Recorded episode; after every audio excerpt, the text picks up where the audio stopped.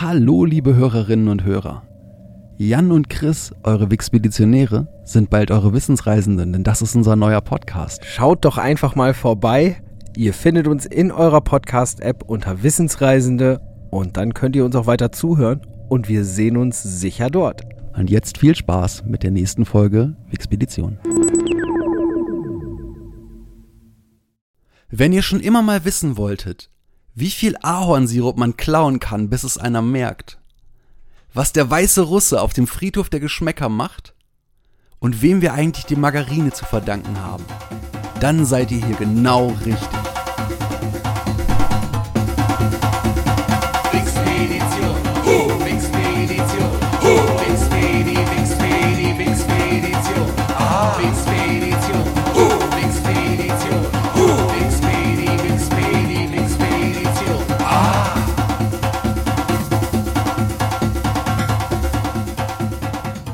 Willkommen beim Podcast, der euch auf eine amüsante Reise durch das Wissen der Menschheit einlädt. Und los geht's! In der letzten Woche haben wir euch spannende Fakten über Flügelspannweite und über den Magician of Mojave, Bert Rutan, erzählt.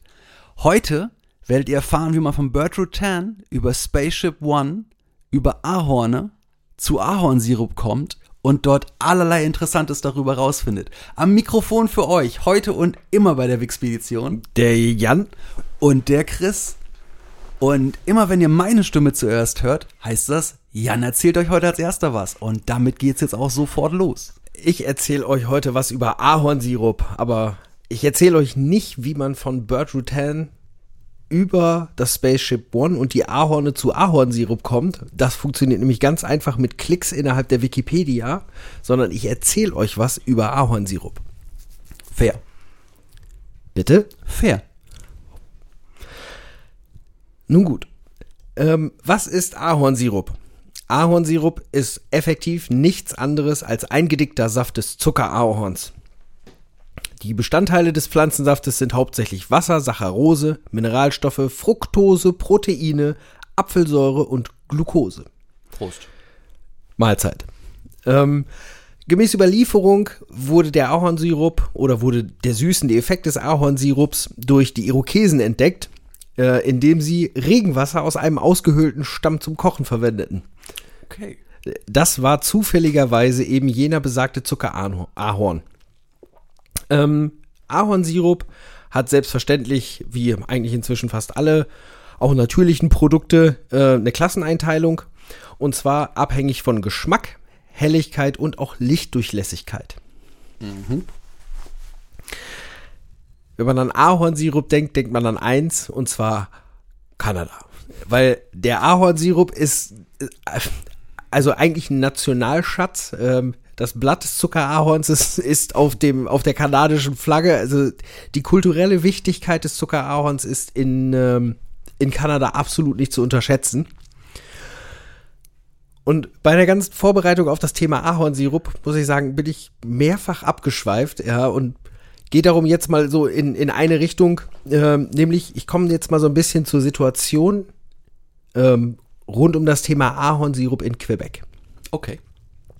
Ähm, Ende der 50er Jahre haben die Produzenten in der Region, und ich, schon, ich entschuldige mich jetzt schon im Vorfeld für die Vergewaltigung von allen französischen Namen von Orten oder Menschen, die ich heute noch vornehmen werde, in der Region Bius, Bus, keine Ahnung. Ähm, die haben also angefangen, sich zusammenzuschließen und haben sich überlegt, es ist besser, wenn wir als Einheit auftreten, um unsere Rechte zu vertreten und auch einfach um die Vermarktung unseres Produktes gemeinsam zu machen. Das hat dazu geführt, dass ähm, Quoten vergeben worden sind, dass diese Vereinigung ganz stark für die Preisgestaltung zuständig war und die FPAQ, jetzt geht es mit dem Französisch weiter, die Fédération Producteurs et Productri Productrices Agricoles du Québec, oh mein Gott, ist seit 2000 der exklusive Sales Agent per Gesetz für Großmengen von Ahornsirup.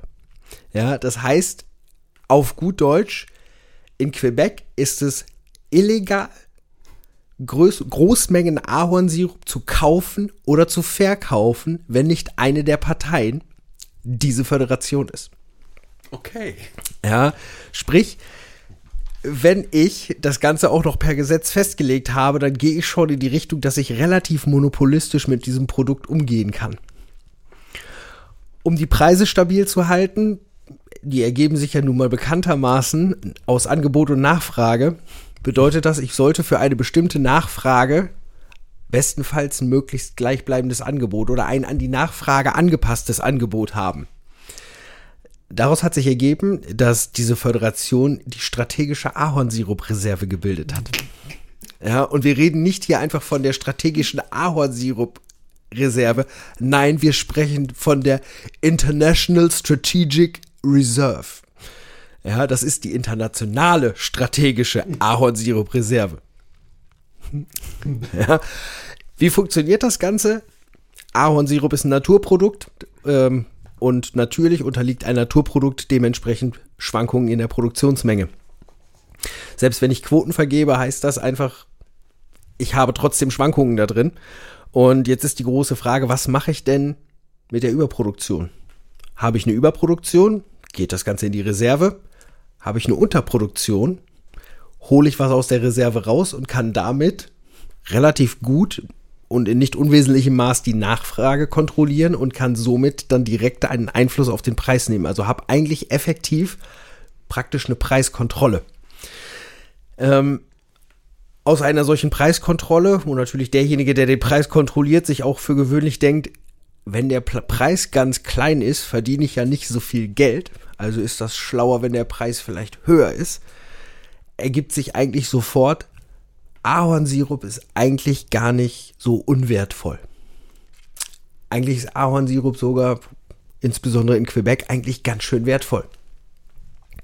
Und damit komme ich jetzt zum großen Ahornsirup-Raub von 2012. Ja, The Great Canadian Maple Syrup Heist.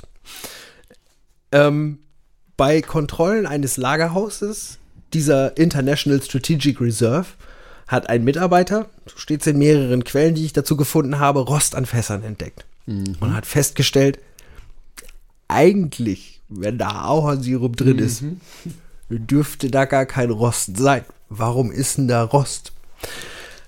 Und dabei hat man festgestellt, voll blöd, in diesem Lagerhaus, wo Tausende von Fässern liegen mit Ahornsirup, der strategischen Reserve, sind leider Gottes verdammt viele Fässer voll mit Wasser. ja. Ich habe, habe in verschiedensten Quellen ja, verschiedene Mengenangaben gefunden, wie viel da gestohlen worden ist und ähm, wie viel das Ganze wert ist. Also das Ganze geht von 3000 wirklich bis 5000 Tonnen hoch, je nachdem, welche Quelle dann hat. Und die, in, in Wert wird da ganz, wird da gesprochen von so 17 bis 20 Millionen Dollar. Weißt du, wie viel insgesamt in der Reserve so drin ist? Ähm, 2011 betrug die Reserve und wenn man sich dann mal überlegt, wie viel gestohlen wurde, ist das schon echt extrem. Über äh, etwas über 12.000 Tonnen. Okay. Ja, das heißt, man hat verdammt viel von der Reserve geklaut. An der Stelle möchte ich einmal die, Do die ähm, Doku Dirty Money auf dem bekannten Strömungsanbieter MacFlitz äh, empfehlen, den sicherlich jeder kennt und abonniert hat sehr, sehr interessante Folge über diesen, über diesen Raub des Ahornsirups und eben auch über die Bauernsituation und die Situation äh, mit der Föderation der, der Ahornsirup-Produzenten in Quebec. Also für jeden sehr, sehr zu empfehlen. Was ich dann festgestellt habe, ist, als nachdem ich noch mal ein bisschen weiter zu dem Thema gelesen habe, eigentlich ist es ja, wenn man sich diesen Fall anguckt, echt gar nicht so unlukrativ, Nahrungsmittel zu klauen. Mhm. Ähm, und habe dann mal so ein bisschen in die Richtung des Themas Foodverbrechen geguckt. Okay. Ja, und habe hier einfach mal ein paar schöne Beispiele für Foodverbrechen mitgebracht, die ich wirklich herrlich fand. Direkt aus Deutschland. Bad Hersfeld im Jahr 2013. Ja, da wurden in einem, aus einem geparkten Anhänger, oder es wurde nicht aus dem Anhänger, sondern es wurde ein geparkter Anhänger geklaut mit 5 Tonnen Nutella und einer weiteren Teilladung Energy Drinks im Wert von fast 20.000 Euro. In Schottland wurde 2015 ein LKW mit knapp 10 Tonnen Getreideregeln im Wert von knapp 60.000 Euro gestohlen. Ähm, in 2012 USA haben man festgestellt, ähm, dass man, dass äh, eine Schmugglerbande zwischen den USA und Kanada Brick Cheese geschmuggelt haben. Ja, also ganz normaler Blockkäse aus dem Grund, in den USA ist der aus, aufgrund irgendwelcher Auflagen 66% günstiger als in Kanada. Ja, und die haben halt, diese Schmugglerbande hat halt Brick Cheese geschmuggelt im Wert von über 130.000 Dollar. Also die haben eine Menge, Menge Käse über die, äh, über die Grenze gebracht. Ähm, eine Form von Schmuggel, die in Europa ganz doll umgeht, ist das Thema Knoblauchschmuggel. Ja, es geht um Knoblauchschmuggel in die EU, passiert sehr häufig über Norwegen, weil Norwegen halt Drittland ist. Und zwar es geht um die Umgehung von folgenden Gebühren, nämlich 9,6% Zoll und 1600 Dollar pro Tonne, die du bezahlen musst, um das einzuführen. Ja, wenn man das jetzt mal mit dem Sirup vergleicht, ja, jetzt nehmen wir mal an, du hast 3000 Tonnen geschmuggelt, äh, mal 1600 Dollar, da bist du auch bei mehreren Millionen Dollar, die du eingespart hast, plus nochmal 9,6 Prozent davon. Das aber definitiv schönste Beispiel, das ich für, für ein Foodverbrechen gefunden habe, wo ich mir auch überlegt habe, wie müssen die Leute sich gefühlt haben, die das damals entdeckt haben.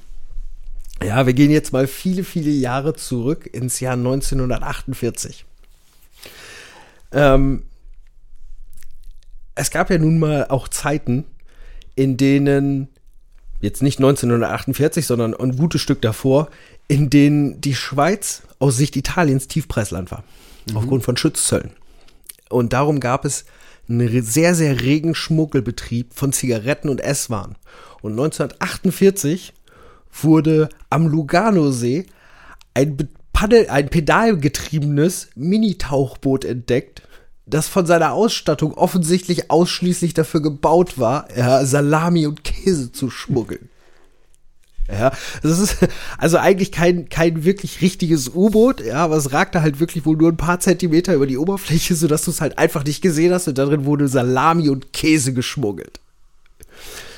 We all live in a cheesy submarine. A Ganz cheesy genau da. submarine.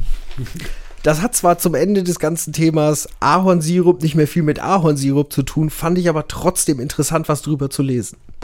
Also das klingt auch auf jeden Fall so. Ja, vielen Dank erstmal dafür. Jetzt seid ihr alle ein bisschen schlauer, was äh, Kanada und den Ahornsirup angeht. Und ähm, von dem Ahornsirup aus gehen wir in der Wikipedia weiter in alter Tradition über zwei Links, um dann mit dem dritten beim neuen Thema anzukommen. Der nächste Link nach Ahornsirup ist Montpellier in Vermont.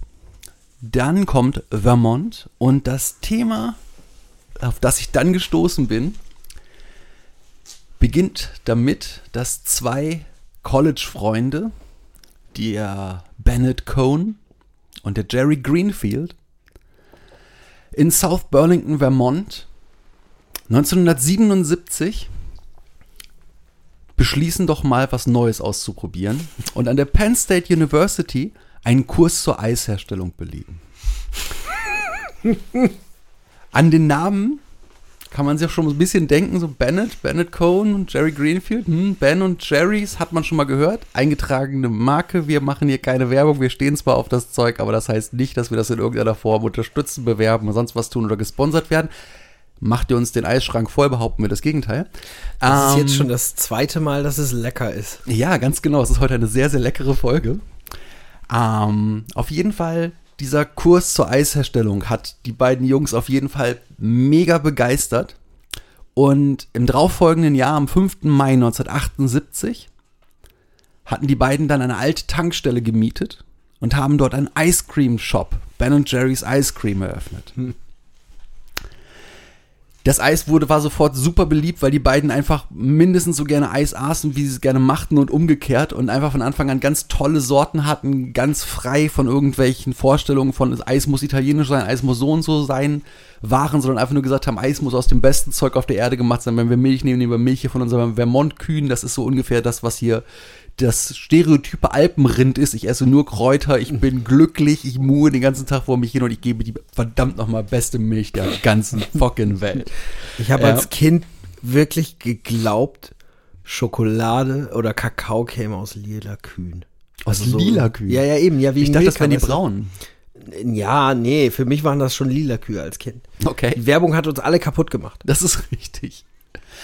1979 kamen die beiden auf eine Idee. Dort haben sie sich überlegt, unser Eis ist so großartig, aber es gibt eine ganze Menge Leute, die haben das noch nicht begriffen. Deswegen machen wir in diesem Jahr den Free Cone Day. Da laden wir alle Leute ein bei uns in den Eisshop und jeder, der in den Eisshop kommt, kriegt ein Eishörnchen mit dem Scoop-Eis von uns umsonst. Dieser Free Cone Day wird von bis heute in Ben Jerry's Läden gemacht. Es gibt bis heute einen Free Cone Day, an dem man kostenloses Eis bei Ben Jerry's bekommen kann. Und 1980 ging das Ganze dann bereits in eine Nummer größer, nämlich dort haben sie sich äh, ein, in einem Gebäude in Burlington eingemietet und haben dort angefangen, ihr Eis in Pintbecher abzufüllen und als Ben Jerry's Eis in Pints vor, vorgefertigt zu verkaufen. Und das Pint ist auch bis heute noch das beliebteste Maß. Das entspricht so ungefähr unserem 500 Milliliter Becher. Das ist so der typische Becher, den man davon kennt. So. Ich habe gerade so leichte Homer Simpson-Gedanken. 1981. Wir müssen es immer noch bedenken, 1977 haben die den Kurs gemacht, 78 eröffnet, 80 angefangen, es abzufüllen, 81 wurde der erste sogenannte Ben Jerry's Scoop Shop eröffnet. Das ist das, was heutzutage immer noch die Standard Ben Jerry's Eisdiele ist, weil in den USA ist es nicht so üblich, wie wir das kennen, so aller italienisches Eis oder aller pseudo-italienisches Eis wie bei uns, dass man das in Kugeln kauft, sondern in Scoops, in Löffeln. Das heißt, es wird so auf die, auf das, auf das äh, Wäffelchen geschaufelt. Ja? So, und dieser erste Scoop Shop, der wird am Highway 7 in Vermont eröffnet, also immer noch im selben Bundesstaat, wo sie angefangen haben. So, das Ganze war dann so, dass dort auch so schon, dass es schon losging, dass dann schon mehrere Franchise-Läden ähm, aufmachten, weil sie hatten ja schon dieses Abfüllsystem, das sie selber hatten, dass sie es in Pines machen. Also haben sie auch angefangen, das dann eben in, in quasi Metallförmchen und Formen auszuliefern, dass man es in verschiedenen Shops in gleicher Qualität anbieten konnte. 83 ist dann der nächste Meilenstein, denn 83 machten die beiden auf sich aufmerksam, als sie den größten Sunday der Welt anfertigen ließen oder mit angefertigt haben. Ein Sunday ist so das, das, was man so kennt, das amerikanische Eis mit, ich habe eine ganze Menge Eis und ich habe oben drauf Toppings und Soßen und so weiter. 1983 wohlgemerkt. Das ist ja so ein Ding von klar, heutzutage hast du ja alles in ultra riesengroß. Das fing ja irgendwann mal in den 80ern an, war dann noch so ein bisschen more modest, wie man sagen könnte, etwas bescheidener. Aber was denkst du, wie groß war 1983 dieser größte Sunday der Welt? Also war das was, was man bestellen konnte? Nein, für eine nein, Person? das war eine die haben einfach. Promo-Maßnahme, so was Ding von wir machen hier mega Geht es hier jetzt um eine Größe oder um, um ein Gewicht? ich habe es in soll? amerikanischen Pfund. Die sind etwas leichter als, äh, als deutsche Pfund, aber trotzdem immer noch relativ nah dran. Also in, in Pfund suchen wir hier. 300 Pfund. Was sagt ihr da draußen? Hm? Alle nochmal mitraten? Habt ihr es im Kopf? Aber nicht überbieten. Also es waren 27.102 Pfund. Das heißt, selbst wenn es weniger als ein bisschen weniger als ein deutsches Pfund Sind das so ist, irgendwie reden wir 13 von Tonnen? 13 12, 13 Tonnen. Tonnen. Ben Jerry's Eis. Hat die jemand gegessen? Es war one hell of a free scoop day. Oh, geil. Natürlich, das ist, das ist generell eine Sache. Diese beiden sind, äh, wenn man sich die beiden vorstellt, ihr könnt euch die mal angucken, könnt euch auch mal im, im Netz mal angucken, wie die aussahen in den 70ern und in den 80ern. Das sind beides so Späthippies. Das sind so die Leute, die du bei Woodstock erwartet hättest. Die haben Träume im Kopf gehabt und alle möglichen Flausel und alles andere auch und haben immer schon dieses Ding gehabt von, wir sind überzeugte Gutmenschen ganz tief aus dem Herzen raus. Wir lassen dir nichts vergammeln wir probieren Leute fair zu, zu behandeln, wir probieren die Viecher gut zu behandeln. Also die haben wirklich schon eigentlich das, was heutzutage ganz viele Firmen so sich auf die Flagge schreiben, haben die einfach instinktiv von Anfang an gemacht. Dementsprechend, die wären nie auf die Idee gekommen, 27.000 Pfund Eis in, irgendwo in den Bach zu hauen. So, diese Promo-Stunt-Geschichten waren etwas, das den beiden immer sehr, sehr viel Spaß gemacht hat, weil die beiden auch einfach das mochten, sich nach vorne zu stellen und zu sagen, hey, hier ist unser wundervolles Eis, weil es einfach ein Produkt war, das die beiden lieben, verkörpern. Ich meine, es ist ja auch irgendwie so, Ice Cream ist ein, ein tolles Produkt, da muss man kein schlechtes Gewissen haben, Hersteller dessen zu sein. So, und um das Ganze weiter zu promoten in den USA, haben sie 1986 das Kaumobil eingesetzt. Ja, das Kaumobil ist ein großer, umgebauter Bus, ist ein Eiswagen, der diese, diese typische Ben Jerry's Motiv, diese Kühe, die auf einer grünen Weide mit Bergen dahinter äh, stehen, das Ganze halt eben als dekoriert war. Und mit diesem Eiswagen sind sie durch die USA gefahren Wohlgemerkt, Ben Jerry's selber sind damit durch die USA gefahren und haben aus diesem Wagen heraus kostenloses Eis ausgeteilt. So, das haben sie allerdings nur vier Monate gemacht. Warum? Weil nach vier Monaten das Kaumobil in der Nähe von Cleveland abgebrannt ist. Bennett Cohen wurde später damit zitiert, dass er sagte, verdammt nochmal, das sah aus wie die größte Portion Baked Alaska, die ich jemals gesehen habe. Baked Alaska? Baked Alaska ist, ein, ist eine Sorte von Ben Jerry's, die, ähm, die darauf hinweisen soll, dass die Polkappen schmelzen und Eisbären nichts mehr zum draufstehen haben. Und das wird dadurch verkörpert, dass es ein Vanilleeis ist mit geschmorenen Marshmallows drin, mit kleinen weißen Schokoeisbären. Und wenn das leicht anschmilzt, diese, diese Marshmallow-Soße, die ist sofort halt flüssig. Das heißt, die fließt dann so raus und das ist soll dann eben zeigen, dass es schmilzt. Auf jeden Fall, das muss wohl sehr krass ausgesehen haben. Es war halt dann so ein großer Mess, der brennende Eiscreme mit einem brennenden Auto war. Und danach wurde das auch nicht wieder aufgebaut.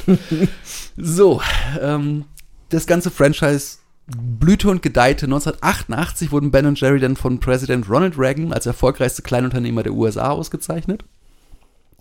In den 90ern war es dann so weit, dass sie nicht nur in den ganzen USA, in allen Staaten äh, Shops hatten, also die Scoop-Shops, sondern die Produkte auch mittlerweile in Supermärkten, Tankstellen, Kinos, Sportstätten und so weiter erhältlich waren. Und im Jahr 2000 dann war es soweit, dass Ben und, ben und Jerry sich zur Ruhe gesetzt haben und das Unternehmen an das niederländisch-britische Unternehmen Unilever verkauft haben, das seitdem Ben Jerry's weltweit erfolgreich vertreibt. Danach ist nämlich wirklich erst diese globale, dieser globale Vertrieb gekommen.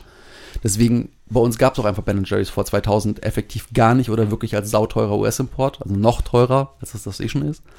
Ähm, was glaubst du, was die beiden gekriegt haben für ihre Firma, die sie an der Tankstelle dann 23 Jahre, muss man auch sagen, nur vorher gegründet haben? 250 Millionen Dollar. 326 Millionen Dollar. Also ich würde sagen, Eis machen. Gar nicht schlecht. Ich war gar nicht schlecht. Nö, es war knapp weniger als die Hälfte zu wenig. Alles gut. Ähm, so oder so, es hat sich auf jeden Fall gelohnt, äh, diesen Sommerkurs damals an der Universität zu machen und äh, die Liebe für Eis zu entdecken. So, in Deutschland ist Ben Jerry's. Zwischenfrage, kann man seine Liebe für Eis erst in, im Uni-Alter entdecken? Zumindest die Liebe fürs Eis herstellen. Ja, okay, das vielleicht, aber ansonsten geht das nicht, glaube ich. Ich glaube, alle, alle Kinder haben irgendwann ihre Liebe zu Eis gefunden. Richtig. Außer die Laktoseintoleranten. Ja, für die haben wir heute auch Möglichkeiten, aber da komme ich später zu. Ähm, seit 2002 ist es in Deutschland erhältlich und in Europa sind die Packungsgrößen 500 Milliliter, was grob dem Pint entspricht, und die sogenannten Shorties mit 100 Milliliter, die es in den USA nicht gibt. So.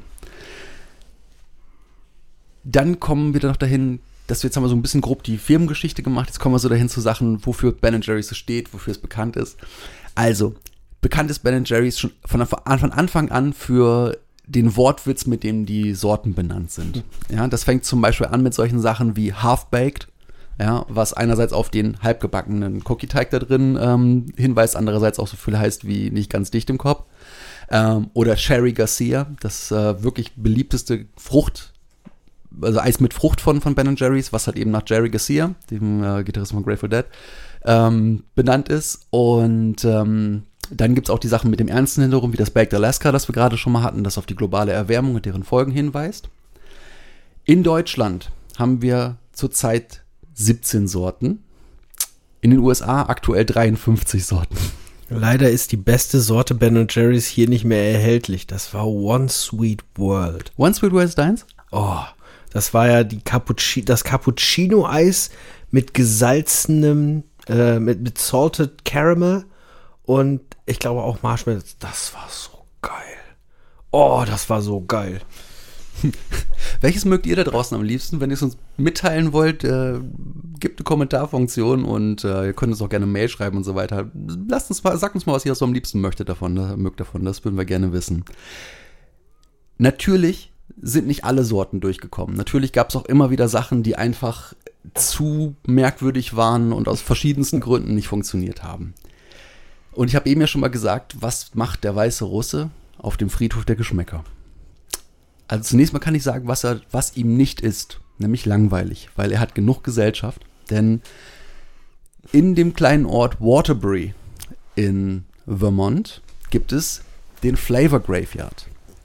Auf dem Flavor Graveyard hat jeder Flavor, der schon mal hergestellt worden ist und dann nicht mehr hergestellt wurde, einen Grabstein. Ja, ich kann ihn dir hier mal zeigen. Den könnt ihr auch in der Wikipedia sehen, wenn ihr auf die Seite geht. Da mache ich auch einen Link mit rein.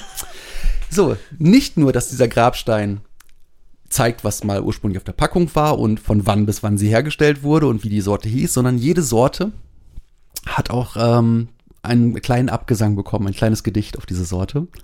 Dafür habe ich mal Beispiele mitgebracht. Zum Beispiel die Sorte Peanuts, Ausrufezeichen, Popcorn, Ausrufezeichen. Peanuts, Popcorn, mix them in a pot. Pop them in your ice cream. Well, maybe not.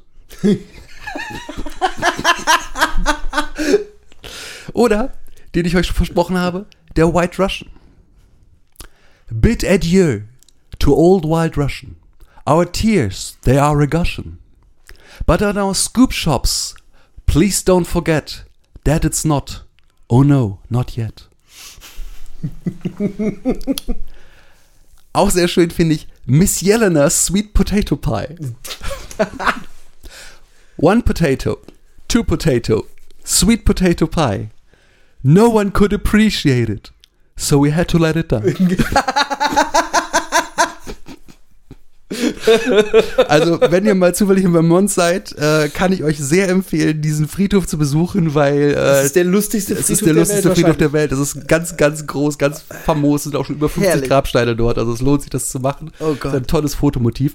Dort findet ihr auch solche lustigen Namen wie Sweetie Balls, Fossil Fuel, Oh, Fossil Fuel habe ich sogar schon mal gegessen. Dublin Mudslide, Holy Cannoli, Economic Crunch oder Tennessee Mud. So, in den USA sind die beliebtesten Sorten in dieser Reihenfolge Half-Baked, Sherry Garcia und Chocolate Chip Cookie Dough. In Deutschland sind es Cookie Dough, Half-Baked und Sherry Garcia. so, ähm, ich hatte ja vorhin auch schon gesagt, die Sache mit der, mit der laktosefreien Geschichte. Ähm, ja, es gibt heute verschiedenste Varianten von Ben Jerry's. Unter anderem gibt es laktosefrei, beziehungsweise sogar komplett frei von Milchprodukten. Es gibt Frozen Joghurt.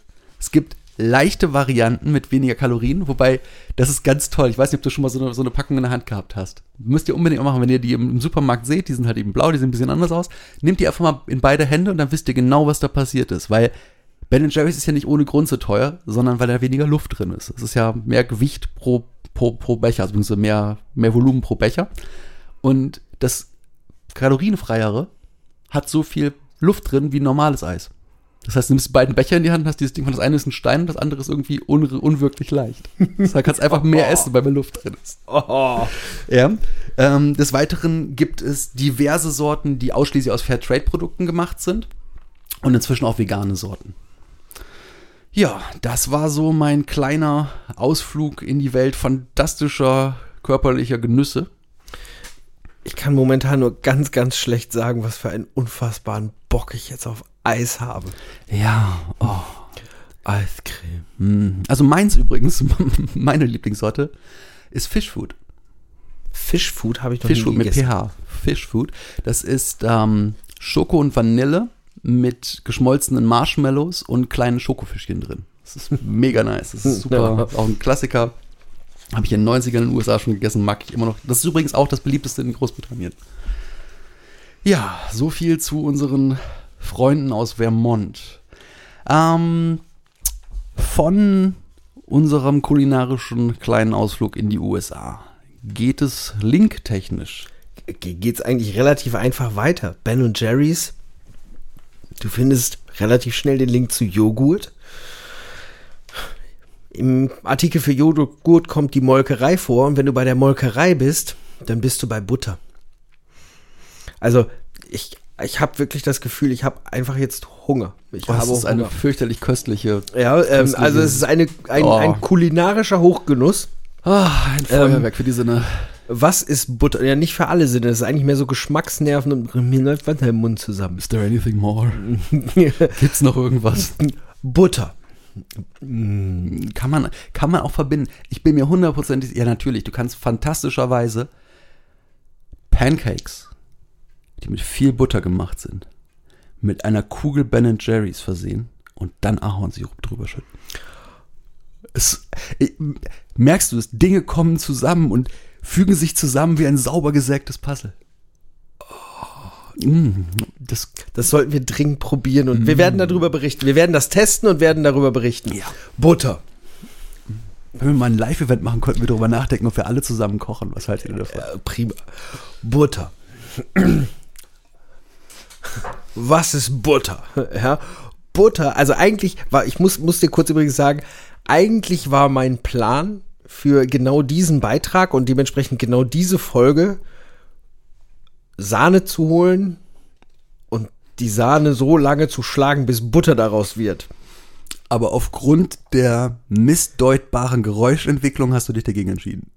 Nein, eigentlich habe ich mi- mich mehr aus Gründen persönlicher Faulheit dagegen entschieden und dachte mir, du weißt, wie Butter schmeckt. Ja, Siehst du, darum, ich brauche dir das gar nicht zu zeigen und ich brauche dann da auch gar nicht so viel Zeit zu investieren. Also, was ist Butter? Ähm, Butter ist ein Streichfett, das aus Rahm von Milch geschlagen wird. Hm, Streichfett. Ähm, Im übertragenen Sinn wird der Begriff Butter auch für andere pflanzliche Produkte mitverwendet, wie zum Beispiel Kakaobutter, Erdnussbutter oder Shea-Butter. Ähm, Hm, Erdnussbutter, da gibt's auch eine ganz tolle Eissorte. Okay. ähm, gemäß EU-Verordnung, Butter ist also, Butter ist nicht einfach hier so irgendwas, Butter ist schon geregelt. Gemäß EU-Verordnung muss Butter zu 80% aus Milchfett bestehen. Ja, der Wassergehalt darf maximal 16% betragen. Ja. Ähm, wie macht man Butter? Im Endeffekt kann auch jeder von euch zu Hause einfach mal sagen, ich nehme mir jetzt einiges an Zeit und werde Butter herstellen. Effektiv tut man nichts anderes als Sahne in, in den Pott packen, die Sahne schlagen, bis steife Sahne draus wird und dann einfach nicht aufhören. Ja, und irgendwann ähm, werden dann halt die Fettpartikelchen, die, die verlieren ihre, so eine Art Schicht, die sie außenrum haben, eine Membran und kleben dann zusammen und dann trennen sich irgendwann die Buttermilch, trennt sich dann von der Butter und so kannst, so kann das eigentlich jeder zu Hause machen.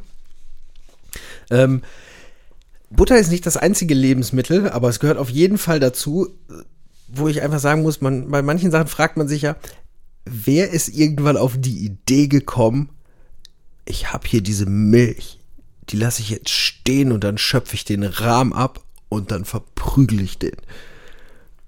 Und dann wird da Sahne draus. Und wenn da Sahne draus geworden ist, dann verprügel ich den weiter und guck mal, was passiert. Ich stelle mir dann immer die Frage, irgendjemand muss diese Idee ja gehabt haben. Ähm, oder wasch- man ist möglicherweise auf irgendeinen, durch irgendeinen dummen Zufall draufgekommen.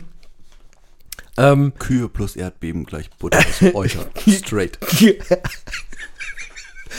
ich glaube, so einfach funktioniert das nicht. Ähm, also ein, die, die Geschichtsforscher gehen soweit so, dass sie sagen, also Butter hat ihren Ursprung wahrscheinlich einfach auch in der ersten Zeit der Domestizierung von Tieren. Ähm, und zur, zum Transport von Flüssigkeiten wurden Säcke aus Tierhäuten verwendet. So, wenn man sich jetzt vorstellt, ich habe so einen laschen Sack aus so einer Tierhaut und da fülle ich was rein und dann transportiere ich das für eine Zeit und dann schlackert das irgendwo hin und her, hat das vielleicht einen ähnlichen Effekt oder hat schon einen end- äh, anfänglichen Effekt. Das heißt, die Leute haben einfach irgendwann festgestellt, okay, ich bin jetzt eine ganze Zeit mit meinem, mit meinem Tiersack, die Tier, Tierledersack durch die Gegend gelaufen, wo Milch drin ist und jetzt ist die anders geworden. Ähm, es gibt wohl sehr alte Darstellungen, ähm, in denen Milch in solchen Säcken aufgehängt wurde und dann mit Steinen beworfen wurde. Ja, ähm, das älteste bekannte Mosaik soll 3000 von, von der, aus der Zeit von 3000 vor Christus sein.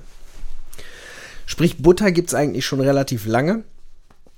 Und äh, natürlich hat Butter so als Fettzufuhr auch dann irgendwann seinen großartigen Siegeszug durch die Geschichte angefangen, wurde aber noch ein bisschen aufgehalten und zwar eigentlich dadurch, wo die großen Hochkulturen danach waren, insbesondere Rom und Griechenland.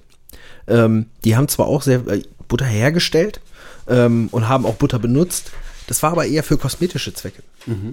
Weil das, was die lieber zu sich genommen haben im mediterranen Raum, war einfach Olivenöl. Ja, verständlich. Und äh, ja, wenn du halt zwei Produkte hast, zwischen denen du wählen kannst. Ich weiß nicht, ich glaube, ne, wenn die Olive für dich eher das Ding ist, dann ist kulturell möglicherweise einfach das Olivenöl vorne. Ähm, seit dem Mittelalter ist Butter schon ein wichtiges Handelsprodukt. Ähm, wurde sogar auf dem Seeweg transportiert, zumindest dann, wenn man irgendwie die Haltbarkeit gewährleisten konnte. Ähm,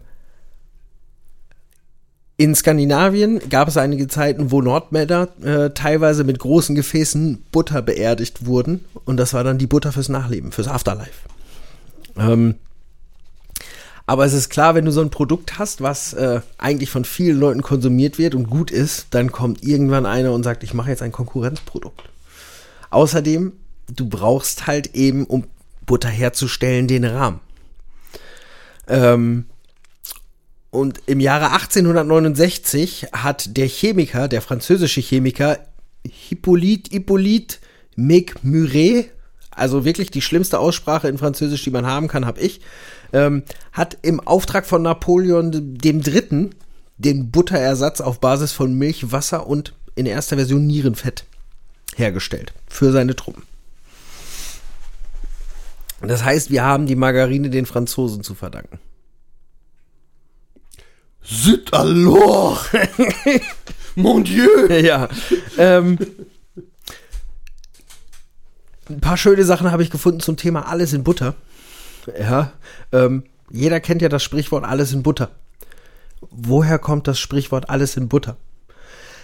Ist natürlich gerade bei Sprichwörtern wirklich zweifels, nee, nicht nicht immer einfach absolut zweifelsfrei zu sagen, wo es herkommt, aber man findet da interessanten Geschichten, ja, unter anderem Redewendungen aus dem späten Mittelalter, weil man Butter verwendet hat, um Glaswaren zu transportieren. Ja, du hast nämlich deine Glaswaren transportiert, hast die in ein Gefäß getan, zum Beispiel in ein Fass, und dann hast du flüssige Butter da drauf geschüttet, gewartet, bis die Butter fest ist und hast deine Sachen transportiert. Es gibt aber, ähm, also dafür wohl keine Belege, sondern das ist einfach möglicherweise auch eine schöne Geschichte, die man sich erzählt, ob das wirklich passt, ähm, sei dahingestellt. Interessant ist aber auch zum Beispiel Butter bei die Fische.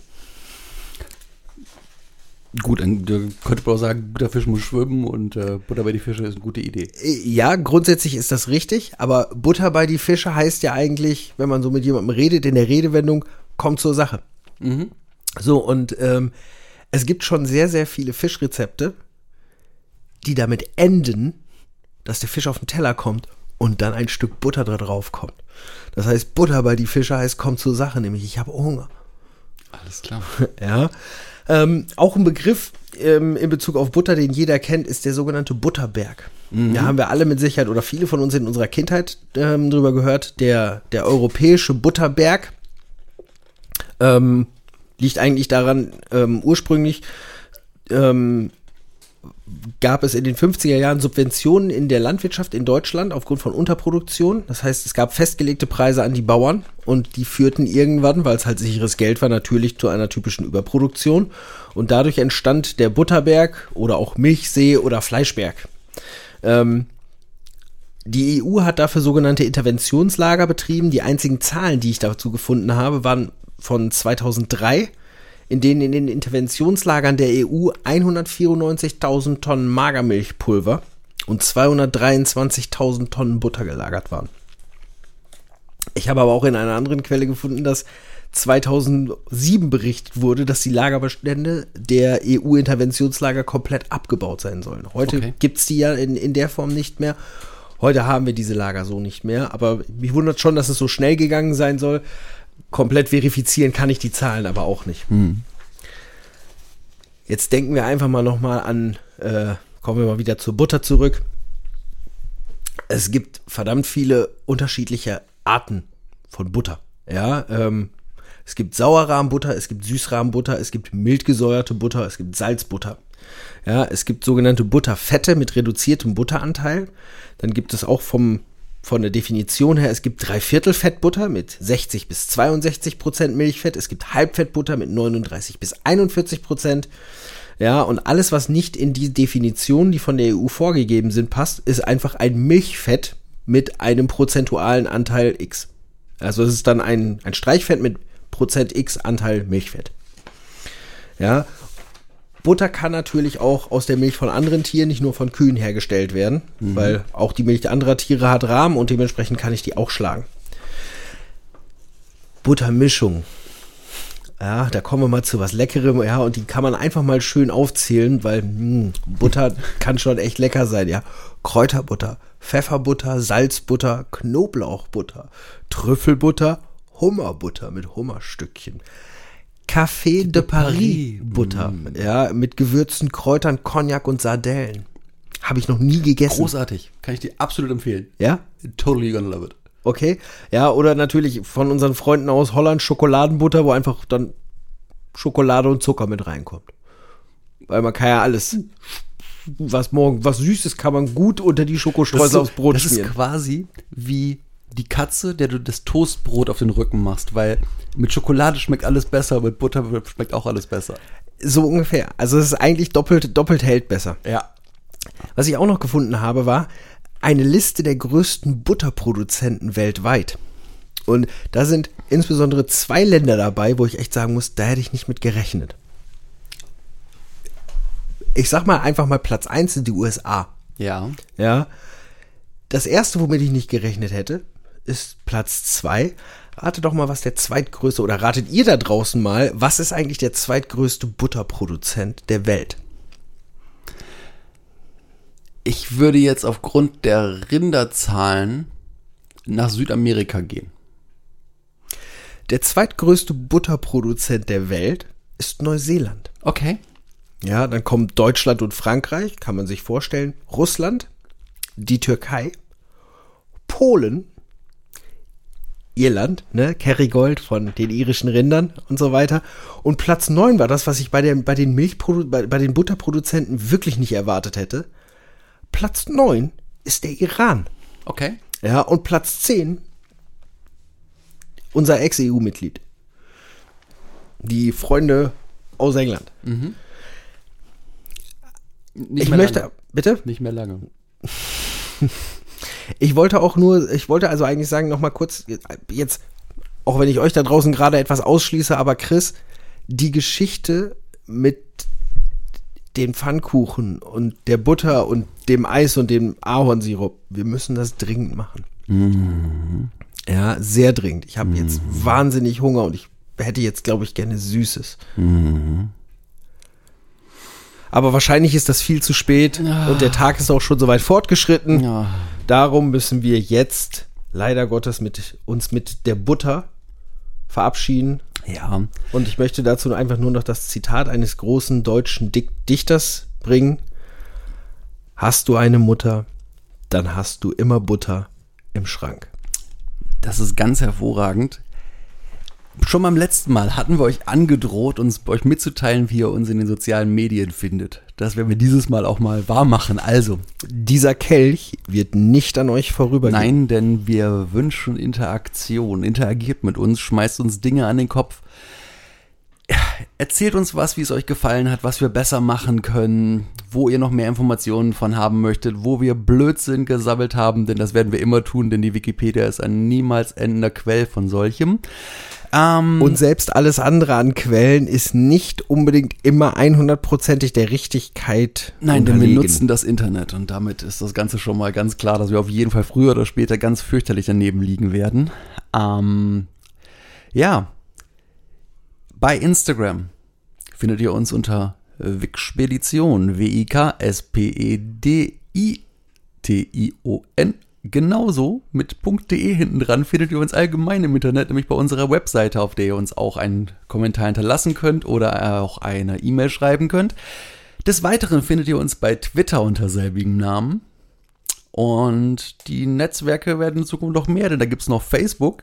Auch da haben wir denselben Namen. Und auch alles weitere in Zukunft. Probiert einfach immer mal Wixpedition, so wie es da bei euch jetzt gerade in eurem Lieblings-Podcast-Player steht. Schmeißt das mal ins Internet, ihr werdet uns finden. Wir freuen uns drauf. Folgt uns, empfiehlt uns weiter. Hinterlasst uns gerne Sterne da, wo Sterne zu hinterlassen sind. Ähm, bleibt uns treu. Seid in der nächsten Woche mit dabei. Denn dann werdet ihr erfahren, wie ihr von der Butter über das Stichwort Oberrhein auf das Stichwort Kraftwerk Camps kommt und dann zum ersten Thema unserer nächsten Expedition. Bis dahin verabschieden sich hier am Mikrofon der Chris. Und der Jan, Tschüss und bleibt neugierig. so wie das immer sein muss. Und ich bin immer noch fasziniert davon, dass du gerade unseren Namen, weil ich es nicht gekonnt, einfach so buchstabieren konntest. Bin begeistert. Ich hatte gerade, habe mich gerade gefragt, mein Gott, wie buchstabiert sich das nochmal? Wie sieht das Wort aus? Ihr könnt's lesen, ihr habt's auf jeden Fall jetzt in eurem Player, sonst würdet ihr uns nicht hören. Wir freuen uns, dass ihr euch die Zeit genommen habt, uns zuzuhören. Seid wieder dabei. Bis dahin. Macht's gut. Gute Nacht. Tschüss.